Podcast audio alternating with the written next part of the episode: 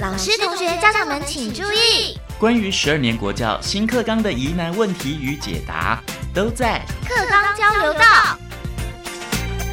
大家好，我是白天，为大家邀请到的是师大附中的洪义文老师。老师好，你好，老师。我们今天要分享的是跟学习历程档案有关嘛？新课纲推动以来呢，家长或是同学们比较会有疑问，就是我的这份学习历程档案呢，会不会比别人还要不丰富呢？因为也许 maybe 同学他都去参加一些比赛啊，甚至有国际竞赛，他们的学习历程都比我还要优秀，比我还要 colorful。我又很内向，然后我又没有参加比赛，是我的学习历程档案会不会比别人差呢？老师，呃，关于学习历程档案呢，现在存在很多的误解，这个误解是来自于没有全面性的去了解学习历程档案。基本上来讲，分作四块，嗯，第一块叫做基本资料，也就个人基本资料；第二块叫修课记录，在学校修习了什么样的课程，得到的分数是怎么样；第三块才是大家认为。的最重要的课程学习成果，嗯，也就是我修完这门课之后，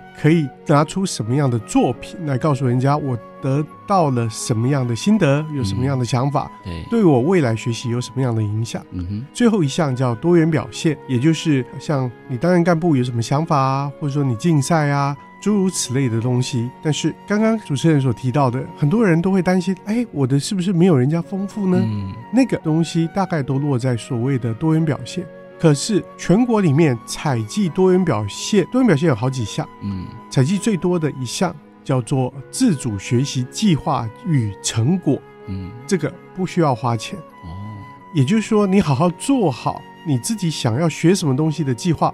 然后完成它，你就可以拿着这一份当做你很重要、很重要的多元表现。嗯，可是，一般同学还是会有很多疑惑，因为那么多同学啊，我今天如果要上一个好大学，maybe 我要上台大，台大的教授也许他一定要看最 top 的表现嘛。那如果说你你是有经过国际比赛的，那当然我的排序 maybe 就是在别的同学的前面。那如果说我今天没有参加国际竞赛，然后我的学习历程档案可能就比别人逊色了，老师会不会这样子？会，大家都会有这样的疑虑。嗯，但是学校里面有一个很重要的角色，叫做课程。程咨询教师，他可以提供学生所谓的选课辅导，嗯，然后他手边会有一些新的讯息，比方来讲，各个大学每个科系采集的学习历程档案是不一样的，嗯，像刚刚您提到台大，台大有很多在像刚刚国际竞赛那个，他们根本不看，嗯，所以每个科系都不一样。大家要去仔细的了解每一个科系它的核心参采项目是什么。嗯，纵使像休课记录，每个学校也都不太一样。所以有的时候我会安慰学生说，不要杞人忧天。嗯，因为那个时间点还没有到。对，先找到自己的方向，然后再去看那些有兴趣的科系，它的要求是什么。嗯哼，而不是一味的盲从。打个比方来讲，嗯。最直接的例子，最近我碰到一个朋友，他希望小孩子念医学系。嗯，我拿了意大利的例，意大利的医学院毕业的学生全部都要上第一线，对，去处理新冠状肺炎病毒的那些病患。嗯，我说，假如是你的小孩，你愿意他让他上第一线吗？他迟疑了。嗯，他会希望小孩子念当医生，是因为工作、收入、社会地位。可是他没有想过一件事，这件事情背后实际上要承担某一些责任。嗯，所以最重要的是让小孩子自己去找到他要的。对，所以如何准备一份好的学习历程档案呢？其实就是像刚刚我们这个洪勇老师讲的，你要锁定你你的这个专长。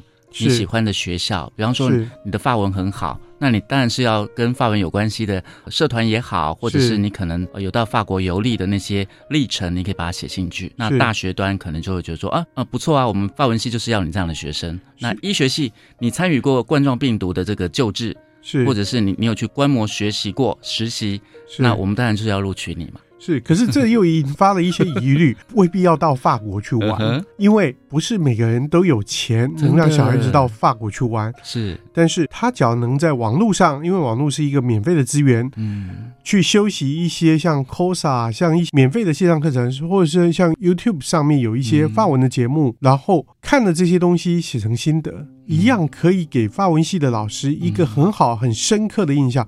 他真的喜欢法文，对，而不是因为他家有钱，是。能到法国去。请问一下洪一文老师哦，那如果是呃师大附中的孩子，他想要上台大，就人文相关的系所，那他是写说，呃，我照顾我的病重的阿公阿妈，我我就是每个礼拜都要陪爸爸妈妈去照顾他们，那这样会不会加分呢？这样基本上来讲很像罐头文章，太简单了。对，因为就像大学教授曾经给我一句话，嗯，大学教授也不是吃草的，他们看了几百份的学生的自传，里面都讲到我从小生长在一个小康家庭，爸爸妈妈叫我要孝顺，要怎么样？嗯，他说我真的很怀疑，每个人真的家里面都是小康吗？对对。所以，学生在写自传的时候，要清楚的表达出他在那样的家庭里面有什么样的想法，受到什么样的熏陶，做了这一件事情对他产生什么样的影响。只要他照顾他的阿公，因而他决定他要走护理系，嗯，OK，很棒啊。只要他因为他照顾他阿公，他想要当医学系，嗯。那也很棒啊，对，但是要看他的成绩，嗯还有他的能不能表现出相对的能力。对，在陈述事实的这个文章，以及呢这个学生的人格特质跟他的能力如何，是不是他学到带得走的能力，而影响到他最后的人格特质，这才是重点。是，这也是整个课纲的重点。对，那我们要请教洪一文老师哦，怎么样让同学们可以写出一份？漂亮的学习历程呢？除了要参加社团，或者是具备自己特殊的人格特质，让学校端看见，我们怎么样在平常的这个呃三年的高中期间，我们来准备呢？刚刚我讲的学习历程档案有四个部分：基本资料、修课记录、课程学习成果跟多元表现。嗯，其中学生最能着力的点叫课程学习成果。课程学习成果，一方面代表你在学业上面，也就是说，所谓的某一些特定的学科，假如我希望走理工的，那我的物理、化学、数学一定要表现的比较优异。嗯，不只是成绩好，我在这一门课休息的过程、学习的过程，我能表现出跟别人不一样的什么样的学习特点。嗯。然后我这样的学习特色又带给我日后有什么样的影响？嗯哼，清楚的把这些东西陈述出来，即使它是一篇小小的小论文，或者是它是一个科展的作品，嗯，或者它只是一个某一个想法做出来的镭射雕刻或三 D 一秒镜电印出来的，嗯，也就是整个作品的脉络跟情境被充分的描述出来，它就会是一个好。作品，所以说没有好的学习历程档案就上不了好大学呢？其实不能这么讲嘛，是，而是说你有没有的能力，在你选填的这个志愿表上面，你即将要进入了大学，大学端是不是注意到你的学习历程档案了？是，还有就是祭次的问题，很多学校就选择几次，你不用说参加二十次，或是呃你要到各个国去周游列国。其实不用嘛，对，因为其实祭祀这一件事情一直都不存在，嗯，但是我不晓得它可能是过去在国中端升高中所谓的笔序上面的概念，是，但是学习历程档案没有祭祀的，祭祀的问题，没有累积哦。